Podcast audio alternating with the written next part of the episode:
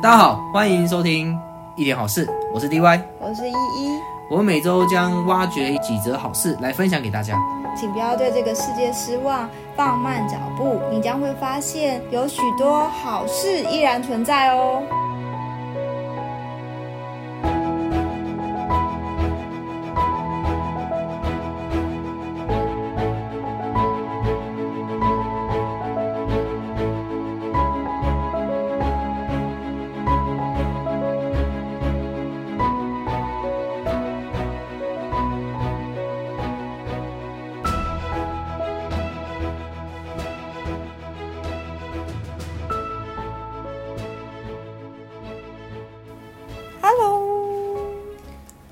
是二零二零的十月十一号，号，就是我们的年假假期的结束。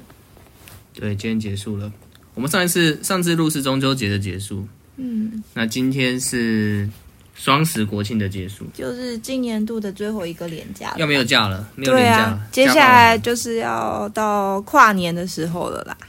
但就是觉得接下来没有假，其实蛮。蛮不习惯的话，我还是需要点假啦。嗯，对不对？就是大家这种上班族的小心声，就是放假，赶快放假，上班 然后放假，然后最好是放多一点。对啊，而且今年其实蛮特别，今年就是刚好中秋节跟国庆。都是刚好在十月份，所以十月份就连续放了两次的年假，然后老板就不开心了，因为放太多了。当然，大家应该你看连放两两两个礼拜连续，对，接着两个礼拜嘛，对不对？大家的那个心应该很难收回来，我觉得。对，就是。所以大家其实明天要开始上班，大家是件最痛苦的。对，明天星期一，大家应该觉得哦哦，又要上班了，哦。我们上次也是，我们上个礼拜上一个节目录的时候是，呃，中秋节的最后结束嘛，然后隔天就上班了。对，对啊，对，其实我们也蛮累的，我们就是录完，然后隔天上班。嗯，那今天也是录完，明天上班。嗯，就要调整那个心态，就开始上班。嗯，好啊，那我们今天就来跟大家分享分享。我们看到的虽然是连假期间，但是还是看到一些觉得很不错的新闻。对啊，新闻其实每天都有，嗯、好事情都会有，那其实就是都会发生。那我们今天可以聊一下，呃，在在聊新闻之前，我觉得也可以聊一下，像因为今天大家的新闻会跟那个捷运有关，嗯，捷运的不爱座，嗯，哦、对，讲到不爱座，讲到不爱座，因为我们平常都是通勤族，对，就是都是搭捷运，搭捷运，嗯。那大家觉得大家应该也有这种经验，就是说，嗯，上班期间要准备上班的时候，你会发现整台捷运非常的满，特别我们是坐淡水线，嗯，哦，淡水线它早上上班这满爆了，很很满很满很满。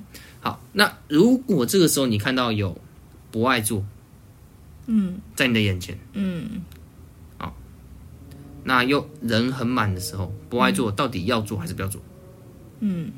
一你你会做吗？嗯，当然不会做啊，因为我觉得做不爱做，感觉就是你要比如说身体不舒服啊，或者是你可能真的受伤啊，或者是就是一般那种比如说嗯小朋友啊，或者是老人家、啊、才会去做。所以其实通常我就算很挤，但是我也不会去做不爱做，我宁愿会选择一个我我反而比较喜欢可以找一个可以靠着站的地方。哦，对。所以其实如果很挤的时候看到不爱坐，其实基本上我是不会去做的。我我之前就有看到一些年轻的女生，嗯，哦，我我没有什么意见，就年轻女生女生、嗯、就是看到不爱坐呢，立马就坐下来，立刻坐下来。哎，就是他可能觉得说，嗯，对他没有人坐，对，没人坐，又没有人坐，我先坐一下，没关系。他觉得没人坐嘛，嗯，然后好像也。你他如果不做，怕挡到别人，所以还是做、嗯。但我觉得这是认知诶，如果觉得这也是心态，就是如果好你做，其实位置就是空安那边嘛。其实他们这样做好像也没有错啊，只是坐下来之后，他们如果有看到一些，比如说可能需要的人上车，他们会不会起来让座？这才是重点。嗯、因为博爱座本身的设立点就是说，它是提供给、嗯、呃老弱妇孺嘛，嗯，对吧？或者是真的是有受伤有需要的受伤的人，你都可以坐。对啊，但就是说被大家久而久之会变成觉得说，好像那个位置就一般老人家或者是一般小朋友人不太适合坐，嗯，所以就会出现一种很奇妙的状况，就是那个区块呢，再怎么多人，然后就会空着，嗯，就是大家都。但我觉得也是一个尴尬点吧，因为以前不是也有听过新闻，就是一个年轻人可能坐着，然后他坐下来，其实他他不是说，哎，他休息一下，有人起来，有有有人需要他再来让位，而是他真的就是可能。的前几天，然后刚动完手术，然后不舒服，哦啊、但是他动手术的部位可能不是那么明显，比如说他不是手啊、脚啊，或者是头啊之类，他可能是身体，就是你你不会露出来的部位动手术，他就坐着休息，可是。就被人被被被别人所以，可能就是感觉好像你一个年轻人，你为什么要霸占不爱做？对，所以我觉得其实有时候大家也是觉得怕尴尬吧，就觉得说，哎、嗯，那我干脆不要做好了，人家、就是、怕被人家误会，对，怕被别人误会，而且我觉得大家又很在乎，就是别人看自己的眼光嘛，所以干脆就避免这个困扰，就是我就不要做好了，站一下这样子。所以其实这个不爱做这样的设立，嗯，就有点尴尬哈。到底我该做还是不该做？我觉得这是心态的问题，嗯，对啊，就像你刚刚说那个年轻女生，我我自己觉得啊，我觉得我认知，虽然我自己不会去做，但是我觉得如果她她觉得说，哎，空着，反正也是空着嘛，那我先做，但是她愿意就是有需要的人上车，她就马上去站起来，然后去让给他做，我觉得这其实也没什么问题啊，我觉得是也蛮 OK 的一个状态，我自己觉得啦，嗯嗯。但就是又要坐起，又要坐下，然后又要起来，坐下起来，大家觉得麻烦，那算了，干脆就坐下起来也麻烦。就是他觉得他好不容易，哎，他可以先坐着，嗯，然后他可能下一节、下一站，嗯，有老人进来，他要站起来。所以我觉得这是两种心态嘛，就是一个就像你说的，可能他就是不想要，就觉得那么麻烦，一下站一下坐。那有些人也是觉得他不想要那么麻烦。就是，他就干脆睡觉好了，就是眼不见为净，啊，对，不对？这这招 对啊，你睡觉就闭眼睛，你就看不到啊。人家真的就是真的需要的人，其实是不会刻意去拍拍你的肩膀，或是所以你起来让我做。嗯、其实我觉得很少哎、欸。真的很少，除非是真的是有需要的人上车，除非是大妈，不，但是真的有，有些大妈会有些人上车，然后就遇到他旁边一些比较热心。我有遇过，就是可能一个孕妇，就是她肚子真的很大，然后就她一上车就有就是比较好心的阿姨，可能就看她就是这样很辛苦，就赶快就是在。在在那个周围就喊，所以有没有人好心的人愿意起来让位？这种很明显，或是你会发现，如果有上来是老人家，他站也站不稳。对啊，其实那个时候大家其实看到的话，也是会让位，请请别人帮忙让下位这样。我觉得这其实需要啦，嗯，就是不要造成大家不方便。对，但其实但也造成很多人尴尬点啊。但最好的方式就是你就不要做嘛。真的，而且有时候我觉得让位也是一个智慧。就是你有没有遇过？就是你可能就是你坐着，然后看到有人上来站在你前面，就觉得说：“哎，她好像怀孕了。”然后你就想说：“没没。”然后要起来让位，然后结果当你开口的时候，他反而很生气，就就说：“我不需要，因为其实他根本就没怀孕，他只是他只是比较比较有点像是怀孕的感觉。”对，那个那个。形态对啊，所以我觉得不管是让位啊，或者是呃，可能请别人看有没有善心人士，就是愿意起来让位。就是有时候我们觉得那种 大家捷运其实好像让位不让位，或是做或不做不爱做，也都是很有智慧哈。不过我觉得最好就是你你你学习到，嗯呃，只要人家要做你就让。对啊。我觉得宁愿让啊，对，被人家误会算，我觉得也不要被人家当面觉得说你好像为什么不不让，对对对。但是如果你真的是身体上是人家看不到那种受伤的地方，其实你也没有问题啊，你可以跟别人说，我真的身体不舒服。因为有些人可能他就是肚子痛嘛，啊，肚子痛怎么看得出来？对啊，或者是有时候女生可能生理期啊，真的她真的站不起来，走不了了，她必须要坐着，那你就必须要。呃，体谅一下。然后我觉得有时候我们自己也在看呢，就是说，你你不要把每一个人都想的这么霸道无理，就是他会想要做不爱做，可能啦，可能就像你刚刚提到，就是说不舒服嘛，对，对不对？生理期来了嘛，对。那你不要想着每一个人就是觉得好吃懒做，每一个人就是这么没没礼貌，每一个人就故意想要做。大家其实都读过一点书，大家都知道不爱做其实本身就是让老弱妇孺做的。嗯，那可能有些人他真的坐在呃这个不爱做，他就是真的有些难以启齿，他也不会和你讲说、嗯、啊，我今天生理起来了。嗯，女生可能也不会和男生这样讲，他也不会大大的和人家讲。嗯，啊，那他可能很年轻，他就是今天就是就肚子痛嘛，就是没办法站嘛，或是就是脚受伤扭到嘛。对啊，对，可是脚看起来好好的，但是他就是扭到，他就不好，没办法站。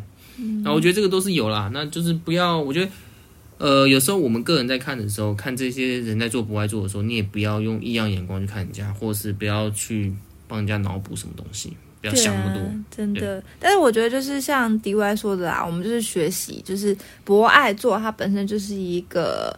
嗯，给有需要的人，他其实没有限定说一定是老人的需要或是小孩的需要，就是所有的人只要是有需要的人，他都可以去使用这个位置。对，你就做。对啊，真的不行就就就你可以稍微讲一下啦。对，如果你真的不行，你不舒服，你就是和他讲一下，可以让一下位嘛。对啊。但我们比较少少人会这样讲。对啊。所以我觉得，如果你看到或是有真的有人需要做，你就让他做，他一定有他的理由。对啊，你也可以成为那个，就像刚刚说到，就是你看到有需要，可能他不好意思说，那你也可以去帮他问问看，所以有没有人愿意让他位置做这样子。好，OK，好，那我们就开始今天的文好文分享，好文分享，感动的暖心文分享。好，我一样，我们向大家呃听众打个招呼好了，嗯，好不好？那。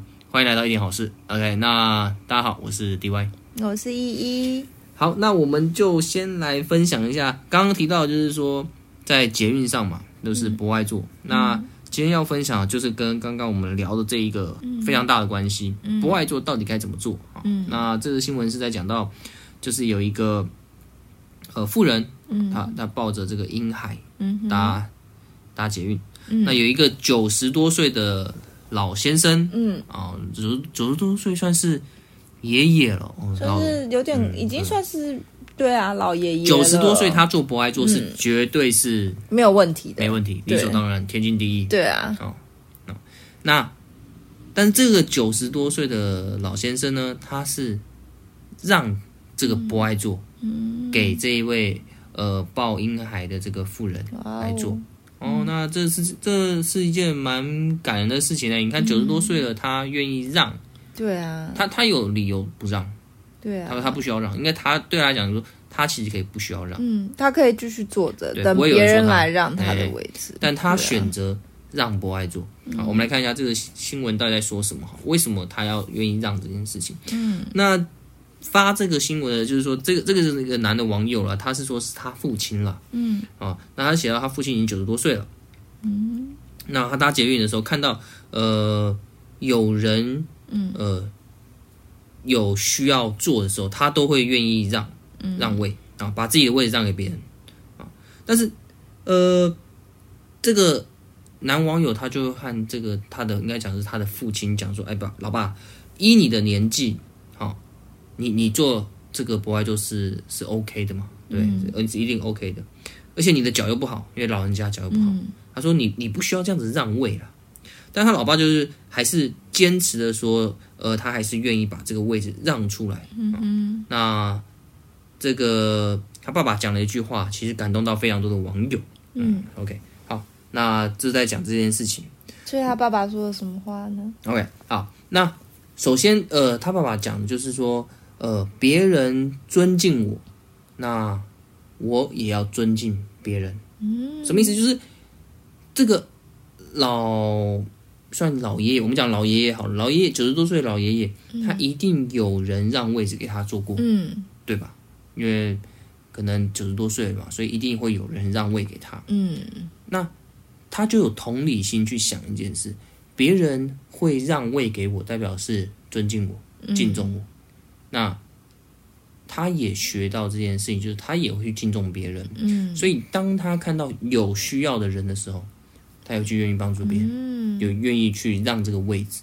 嗯，OK，所以这个九十多岁的老先生，呃，即使他已经年纪很老迈、很高了，然后脚有点不太舒服，但他一定有评估说，哎，对他来讲，当下的情况来讲，他可能不太需要坐这个位置，可能那个老妇人，而、呃、那个妇人她抱小孩，可能更需要这个位置，嗯，因为小孩子如果晃一下撞到了受伤了，可能很严重，嗯。啊，所以他选择把这个位置让出来，嗯哼，所以这则新闻报道出来的时候，大家都觉得哇，真的是很暖心，很暖心，就是很鼓励。这这个老爷爷的这样的一个作风啊，嗯、我觉得那是一个思维，就他不会仗着他已经九十岁。嗯，然后说哦不行，我就是要做，啊，他选择是人家帮助我，人家敬重我，我也要敬重别人，嗯、所以我也愿意让这个位置给别人去做，嗯、所以我觉得这个是呃蛮重要的。但那个大家在底下留言的人也还是有说，就是说还是要留意一下这个老先生，就是说呃危险，对啊，对，就是还是要评估一下啦，就是您自己的身体啦，就是。呃，因为呃，如果跌倒了，也是另外一件事情的发生。真。但我觉得这个老爷爷他就是还是以他的那个心，我觉得主要是那个心态。嗯、心态。对。呃、他愿意别人让位给他，嗯，他也可以愿意让位给别人。嗯。这可以让我们可以学习。你看，连九十多岁的老先生都有这样的心态，嗯，何况是我们？对啊。对？我们有时候在做搭捷运，在做不爱做的时候，其实呃。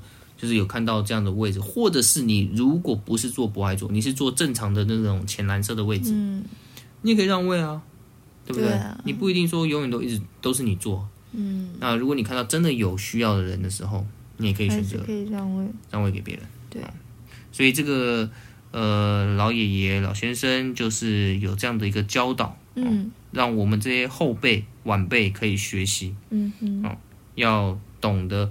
当别人敬重我们的时候，我们也要敬重别人。嗯，OK，好。所以这是我们今天的第一则新闻，嗯、那就在讲呃捷运捷运不按座的让位的这件事情。嗯哼，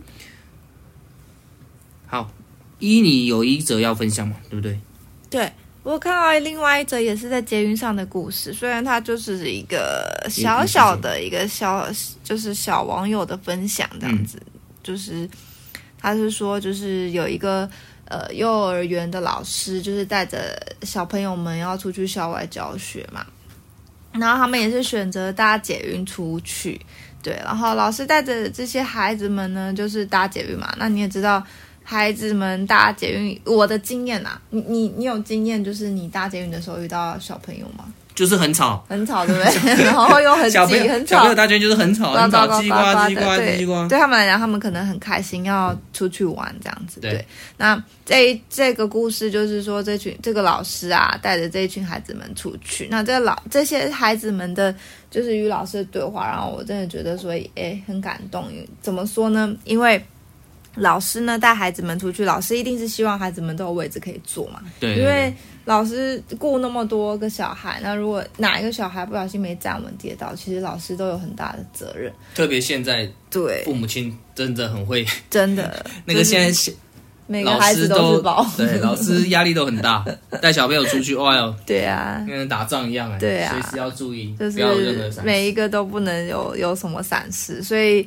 他就上车之后就跟孩就跟这孩子说，就是孩子们就说，哎，有有我位置的话，你们就去坐这样子，嗯、对。然后结果后来真的有位置，然后就有一个小孩就跟着老师说，哎，老师那边有个位置，哎，因为那小孩先看到位置的，嗯。然后老师就说没关系，你先去坐这样子，带着其他的就是小朋友有位置，你们就先坐这样。哦，这个不错。对，老师就是希望他们都有位置可以坐，这样比较安全。嗯、然后结果。正常的话，如果是小朋友的话，是不是就应该就是就去做了嘛？对，对不对？然后他也不会怎么样，就可能带着他的好好 partner 好朋友，对，然后就去过去做了。但是这个孩子很特别哦，他他是去做了没有错，可是他去做之前，他就问了老师一句话，说：“哎，老师，你的包包不要放在我这边，嗯，这样子你就不用背那么重，站站着了。”我就觉得说，哎，这个小孩子其实他他也没有做什么大事，他也没有。特别怎么样？可是他愿意，就是一个幼儿园的孩子能够对老师说这样话，我觉得很暖心哎。对啊，就是其实有时候你看，我们刚刚提到就是不爱做啊，就是一个认知的问题嘛。其实他没有分老，没有分少，就是一个需要的人，他就可以去使用去做这个位置。那其实我觉得不论是老少，其实更重要的是从小的那个教育是很重要的。我觉得这个孩子在就是会讲出这种话。一定是他的家庭，或是也许这个老师，或者是他身边的一些人，就是有有给他这样子的教育，或有给他这样的观念。嗯、不然，其实一般孩子，对啊，他他自己过好自己就已经不容易了。他还会问老师说：“哎，老师，你的包包会不会很重？我帮你拿。”这样子。嗯、对，所以我觉得那个小小时候就开始教育这个认知，其实也蛮重要的。从幼稚园开始就教导他们，嗯，就是说要学会，就是。呃，我觉得那是一个，他会去多帮助别人一点，嗯，啊，其实连老师他都愿意，嗯，啊，就是他有一个位置可以坐了，然后他会去想到说，哎，老师，你的东西要不要我帮你拿？因为我现在坐着，我觉得连幼稚园的小朋友都会想到这个，其实是一个，这个因我我个人觉得啦，一定是他在家中，嗯，他的父母亲可能搭捷运的时候。嗯，影响到这孩子，嗯，因为你说这么小的孩子，这些道理他真的会懂吗？可能很难呢。对啊，而且其实，在这个年纪，其实很多时候可能，比如说父母带他们带这些孩子去上学，送这些孩自己的小孩去幼儿园的时候，也许他们自己的书包也不见得是他们自己在背的。哦，很多很多都是 爸爸妈妈帮忙拿着书包，然后我我现在看很多小孩子上学的时候。就小朋友两手空空，对啊，哦，顶多拿一个早餐，嗯，然后老老爸或老妈就拿着他的公事包，再背他的书包，对啊，然后再拿他的水壶，再拿他的午餐，对啊，哦，那个父母亲真的很辛苦。啊。有的幼儿园他可能还有什么睡午觉，还要拿棉被、枕头啊什么的，所以其实你看这个幼儿园的孩子，他可以体会到，哎，老师可能背得很重，我觉得真的很不容易，对啊，就是。从小开始教导了，嗯，我觉得这一定是他父母亲了。我觉得这个父母亲很棒，就是从小就带给孩子有这种的呃观念，对，让他知道就是呃你要多帮助别人一些，观察别人的需要，然后可能也去帮助别人，嗯，对啊。所以我觉得这则这则故事暖新闻其实就是感觉短短小小的，但是我觉得就是一个。很棒啊，也是一件很美的事情。就是不是只有大人才能够做暖心的事情。对，对，对，其实小朋友他们生生命，就是虽然感觉他们好像才几岁，好像什么都不懂，可是其实他们也可以。嗯，对啊，我觉得蛮好的。像你看，嗯、我们刚刚看的那一个是九十岁的老先生，爷爷老爷爷。嗯，然后我们现在看到的是一个呃，可能不到七岁的一个幼稚园的小朋友，嗯、哦，还没有上国中嘛？呃，国小、嗯、幼稚园。还不到国小生啊，就是就是你会看到，就是说有年长的，他们也懂这件事情；嗯、年幼的，嗯，小朋友也懂这种事情。嗯、那中间的 我们啊，你看新闻很多都是中间 我们这一群人啊，就是我们又不年长，我又不年幼，但是我们的。毛最多，我们的状况最多，吵架的好像也都是我们。啊，引起很多奇奇怪怪的事也都是我们，对啊，啊，造成社会上很多不和谐的状况，嗯、也好像大部分都在我们这个年龄层中间。嗯、有时候我觉得，真的，我们今天报这一这两则新闻，我觉得可以去想想看，嗯，我们可以从年长者去学习，嗯、我们可以从幼小的孩童也可以去学习，嗯，有些。道理，他们甚至对他们来讲，他们不会想到那么多，他们很单纯、嗯、很真实的回应这个社会。嗯，那有时候我们好像想太多了，对、啊，我们把事情变得复杂化，了以致我们复杂到把这个社会搞得很冷漠的感觉，哎，对对，对。变得很冷漠，对啊，所以要单纯一点了。那其实像老人、嗯、老先生，九十多岁的老先生所做这件事，嗯、以及这个幼稚园的小朋友。他所做的事情，对啊，应该是说有时候我们帮助人好像很害怕，说哎，我会不会帮助到就是诈骗集团之类的？但是其实有时候就是越是这样想，就越不会去帮助别人，嗯、因为你就会担心东担心西，就觉得我会不会变得好像嗯，就是很莫名其妙就很白痴一样去帮助别人？其实那个人根本不需要，或是怎么样的？嗯、就是我们会自己就是先设限了啦，然后又会觉得好像怕自己吃亏这样子，然后就不愿意去帮助别人，对。我自己我记得之前好像有聊过这这件事情哈，嗯，就是你宁愿多吃点亏，嗯，也不要抹灭自己的良心，嗯，啊，因为我觉得良心这件事情，当你压久了，我们之前有聊到嘛，压久了你就没有良心，没有感觉，没有感觉。嗯，那我觉得不要磨灭，就是你的感动。嗯，你觉得这件事情是应该要做，你的良心告诉你说，哎、嗯，可以做这件事情，嗯、是对的，是是对的，是好的。嗯，那你就去做。嗯，比如说这个不爱做，你的良心告诉你就是做。对，或是呃呃让让位让座让座，嗯，那你你可以选择你不要让座，你可以选择你装睡，嗯、或是看书，或是划手机，对，哦，那但是一次两次三次，嗯，久了你搞不好就不会对让座这件事情习惯动作。我上车坐下来我就睡觉了，欸、所以学习一下，我觉得这个这两节刚好就在讲捷运，因为捷运跟我们大家真的很有关系，特别对我还有。呃，一一来讲，我们、嗯、我们基本上是每天搭捷运，所以我们特别有感觉。对啊，嗯，所以这个这个新闻我觉得挺好的。嗯，好，那再来一则新闻，这则新闻是在屏东，屏东，嗯，哦，屏东的故事，屏东的故事，嗯，这个标题是这样说：屏东在这个爆闪灯阿伯，爆闪灯，爆闪灯，大家知道爆闪灯是什么？爆闪灯就是。呃，它有点像是那个警察，有红色、蓝色一直在这里闪烁的这种灯、嗯嗯嗯、哦，但它不是真正的那个警察的那个、嗯、呃，就是有点像是警示灯的那种感觉啦。啊、哦，嗯，那因为以往很多警示灯就是闪那个红色啊或者黄色啊，嗯，大家看久了都都不太会担心，嗯，那爆闪灯因为它有蓝色和红色，嗯、大家会觉得很像是警警车，嗯，所以就会特别特别的注意、人 心态啊，特别注意。啊，就以为是警察，嗯，那但最起码他就是会提醒提醒一下，对，OK。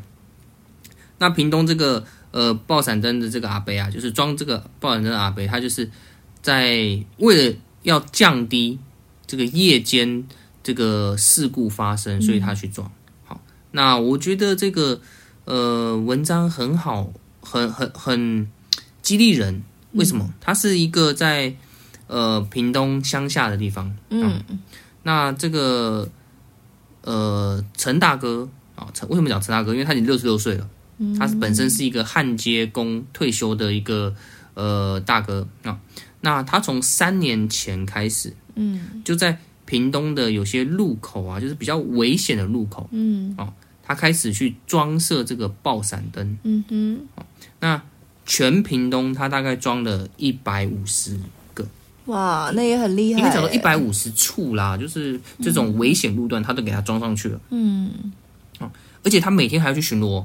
哇哦，那为什么？因为这个爆闪灯它是呃，可能是要通电的，然后再来就是它的巡逻原因是因为他们好像这个爆闪灯，我看这个新闻讲到说，它好像有像是那个太阳能板，嗯，所以就是它白天是不会亮，嗯，因为白天也不需要亮，因为白天看得到，它主要是。晚上，它主要是晚上，嗯，所以这个他就要检查晚上的时候这些爆闪灯有没有在闪，嗯、所以他每天都会去做这件事情，然后去检查。哦、重点是这些爆闪灯，还有这些耗材、焊接、嗯，呃，什么焊接？焊接，对，焊接，哦，有没有电？这些东西全部都是这位陈大哥，嗯，自己一手包办，哦，他自己花他的钱。嗯，他自己去用他以前的焊接的技术去做这件事情，嗯、没有人逼他做这件事情。嗯、为什么？因为他只想到一件事，就是说他觉得这些路段很危险，嗯、常常会发生事故。嗯嗯，所以他现在退休了，嗯、他可能呃手上不会这个可能没有呃要花到太多的钱，或者在他的经济能力许可之下，他去做这件事情，或者甚至对他来讲。做这件事情比钱或是一六一三给孩子更有意义，嗯、所以他开始做这件事情。真的，而且你刚刚 DY 你不是有讲到说，这个这个陈大哥他都会每天去巡逻嘛，巡视这个爆闪灯是不是有异常？那那个爆闪灯真正在可以开启，然后警示不是都是在晚上的时候？对，也就是说这个阿贝，你看。听起来是他要去巡逻，他又要看他是好的是坏的，他只有晚上才会亮，那他不是就晚上才能去巡逻？对，所以你看他晚上还愿意就是正常。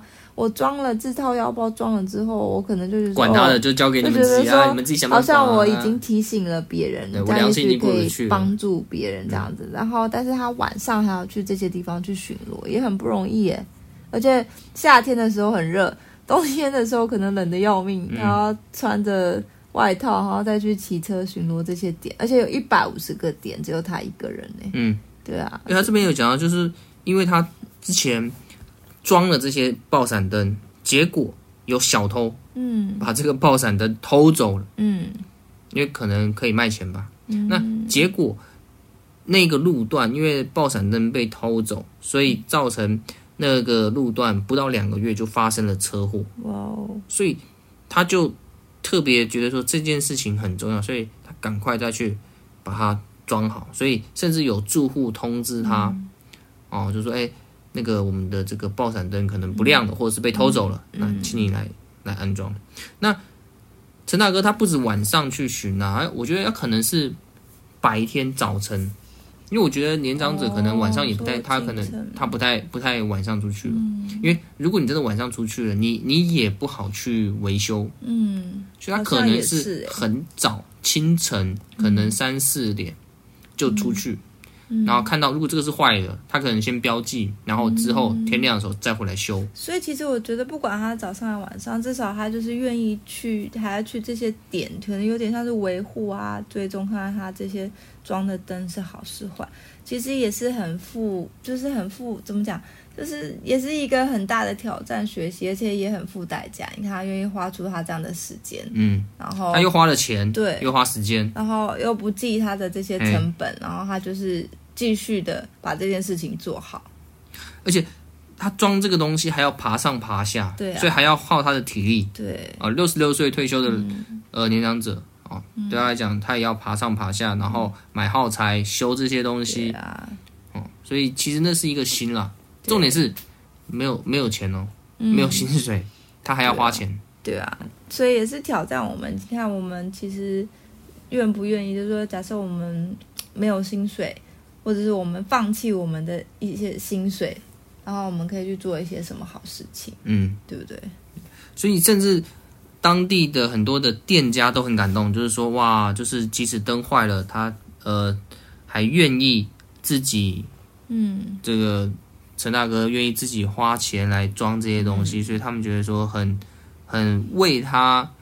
呃，开心也很感动，就是说也很感激，就是在他们这一个乡镇里面有这样子的一个人物存在。对，那甚至呃，警察局哦，当地的这个交通警察局啊，交通组的官员，甚至还希望说，呃，要颁发这个感谢状。嗯啊，因为政府机关会有这种感谢状给颁发。嗯、那这位陈大哥也是婉拒了，他说。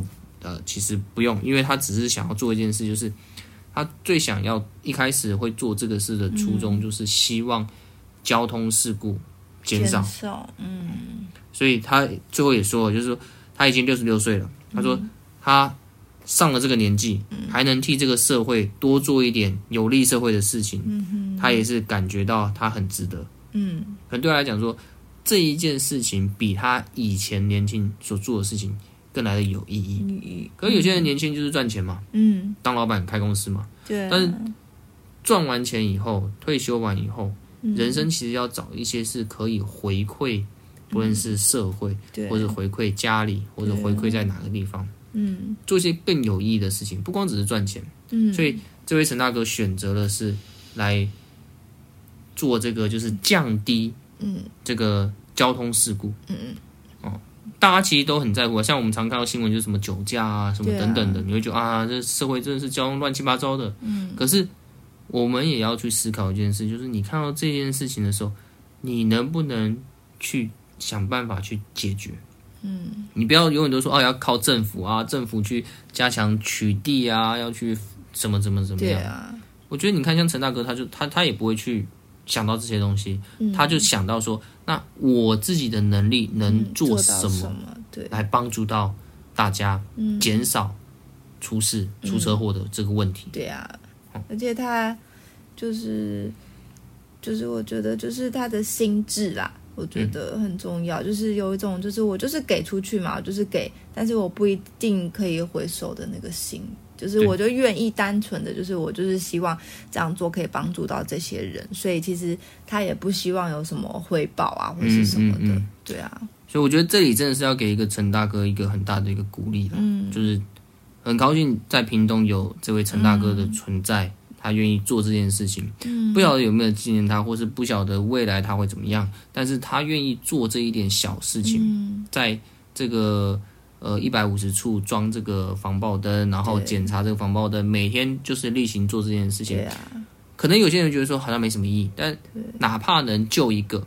那对他来讲说，这这些事情对他来讲就是值得。对啊，而且一定会有人觉得说，哎、嗯，他怎么那么傻，又花钱又花力这样子。嗯嗯、一定会，我觉得在这世代里面，一定有人这样子想。对啊，但是他不会去在乎别人说什么，对啊，我我觉得一定会有人，也许他的家人，也许什么，对对对，他一定会说，哎，你不要这样子啊，那么危险，啊、你还要去路边装，还要花钱啊，什么什么的。可是他可以，就是愿意都不会因为这些。事情，或是想，也许他没有遇到，也许他有遇到，但是他就是可以，就是不去看这些的问题存在，而是单纯就是做他想要做的，就是坚持他觉得这个是对的，他就去做。对，对，但是我有看到另外一点，我就觉得，你看我们刚刚看到，就是他们的这个屏，他在屏东这个小镇可能装了很多啊，这个小镇也有人说，哎，就是他他们觉得说，哎，在他们的这个地方有这位陈大哥嘛。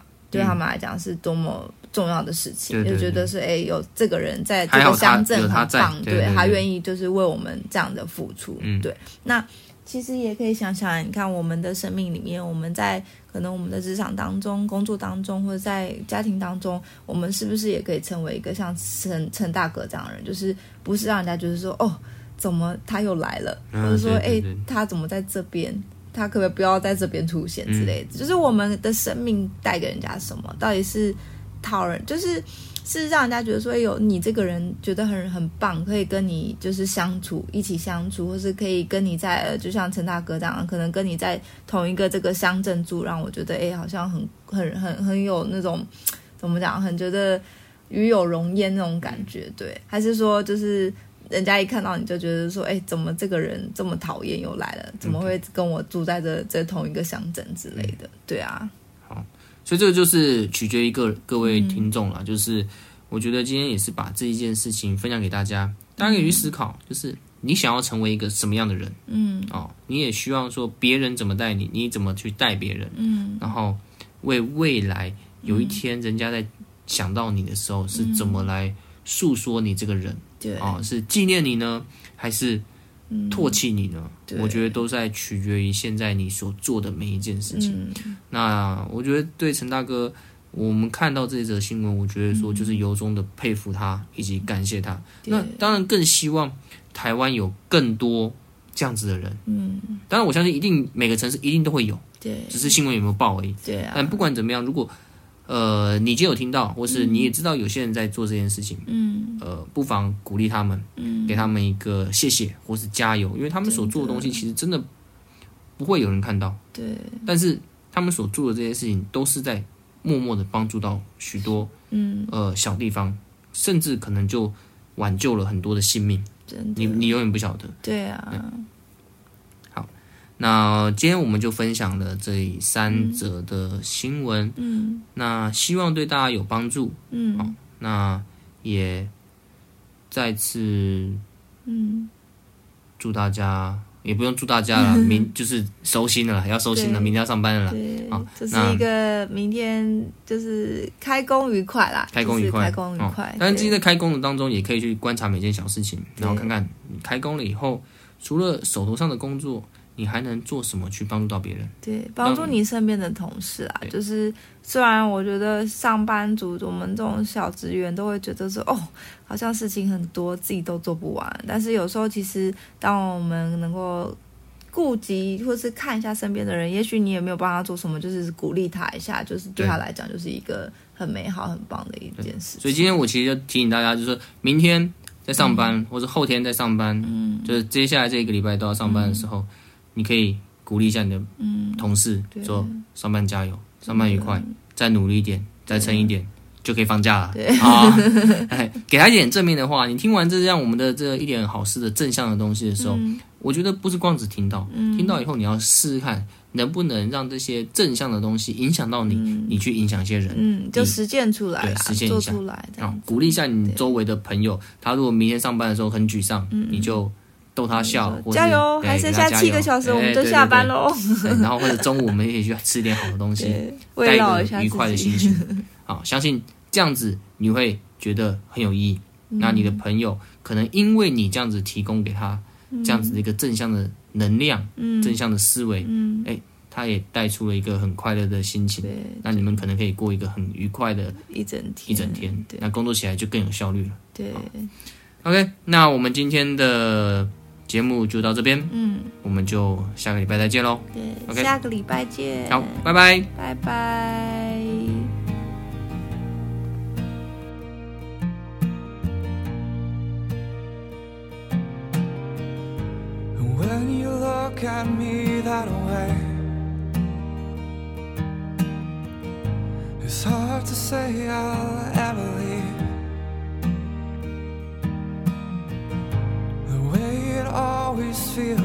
same.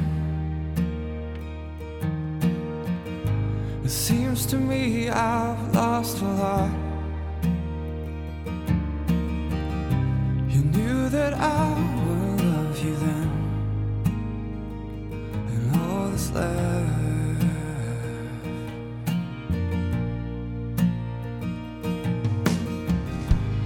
All the days that start to fade.